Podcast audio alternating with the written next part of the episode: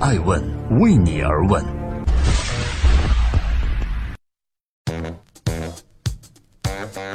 Hello，大家好，二零一七年的九月十五日，欢迎聆听《守候爱问每日人物》，记录时代人物，探索创新创富。我是爱成，今天共同关注扎克伯格开始用八十四万招聘一位会中文的保姆，你信了吗？著名社交网站 Facebook 脸书的创始人扎克伯格可以说是中国人最熟悉的外国创业者之一了。最近一则爆炸性的消息出现在中国社交媒体上，那就是新闻说扎克伯格正在招聘一名会中文的保姆，并开出了八十四万的年薪。这是真的吗？经过艾问查询，我们发现这条新闻的来源是一家名叫 Indeed 的美国招聘网站。招聘启事上写着，对于保姆的要求是本科毕业，会说流利的中文和英语，有三年以上做保姆的经验。雇主会给保姆十一万到十三万美金的年薪，约合八十四万人民币。而这位雇主的名字，网站上并没有直接写出来，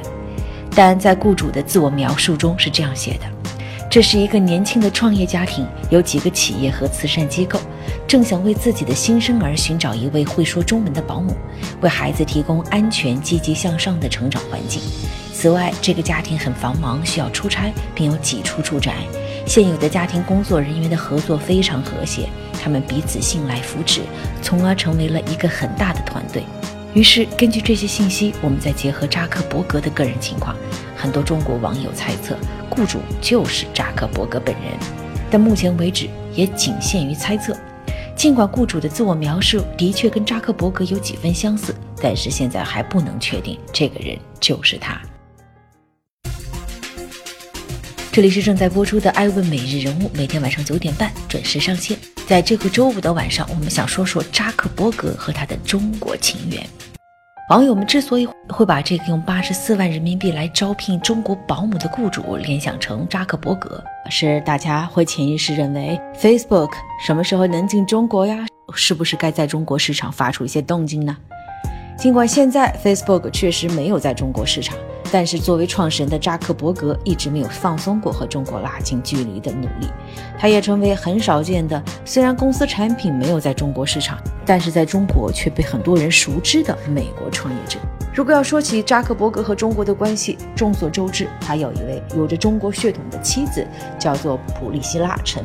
他们最经典的瞬间就是会在中国春节期间高调晒出一起包饺子的照片，并用中文拜年。他们还会给自己的女儿取一个中文名字，这一切都让扎克伯格有了更多的中国元素。此外，人们还发现，在最近几年中，尽管 Facebook 没有进入中国，但是扎克伯格却是一位来到中国最频繁的美国硅谷企业家。在这几年之中，人们看到了扎克伯格在雾霾中跑过天安门的照片，也看到他爬长城的照片，还有他和马云对谈的瞬间，以及来到清华大学演讲并被清华大学经管学院聘为顾问委员会的时刻。扎克伯格来到中国，与中国很多领域的人都有过频繁接触，这一切都吸引了外界颇多关注，也引发了有关这个世界上最大的社交网络何时会进入中国的猜想。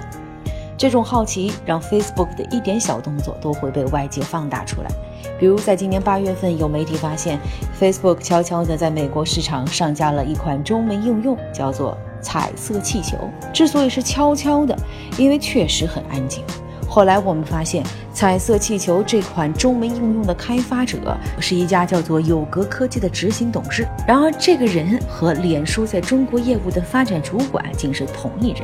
不管是试水也好，探路也罢，至少到目前来说，Facebook 依然没有进入中国。根据最新报道，它的日活用户已经突破了二十亿。但是让人遗憾的是，二十亿里没有世界上最大的互联网市场——中国。我们也可以假想，如果 Facebook 进入中国，那么对这家公司来说，的确会把自己的用户数更上一个台阶。所以，无论从哪个角度来看，扎克伯格一定是无比希望 Facebook 能进入中国。扎克伯格当初给自己企业定下的使命之一，就是连接世界上的所有人。他自己也曾经在一次财报电话会议上说过，如果不能进入这个全球第一大人口国，就谈不上连接所有人的使命。长期来看，我们需要想办法克服这一情况，以便向前发展。虽然在互联网用户这一层级上的 Facebook 没有进入中国。但是这个企业却已经开始赚中国人的钱了，因为 Facebook 的一个最重要的收入来源就是广告，而中国企业想要把自己的产品卖到全世界，却是非常需要这个世界上最大的社交媒体。扎克伯格说：“人们往往认为 Facebook 完全没有进入中国，但实情并非如此。我们的消费者服务虽然在那里并不活跃，但那里其实已经是我们最大的广告市场之一了。由于中国有很多重要的大型企业向海外出售许多商品，他们将 Facebook 作为一种主要的信息传播工具，让外界了解我们的业务并增加客户。”所以，从企业这个层级来讲，Facebook 已经进入中国，并拥有众多的中国客户。而扎克伯格多次来到中国，也不仅仅是为了秀跑步，他还可以见很多客户呢。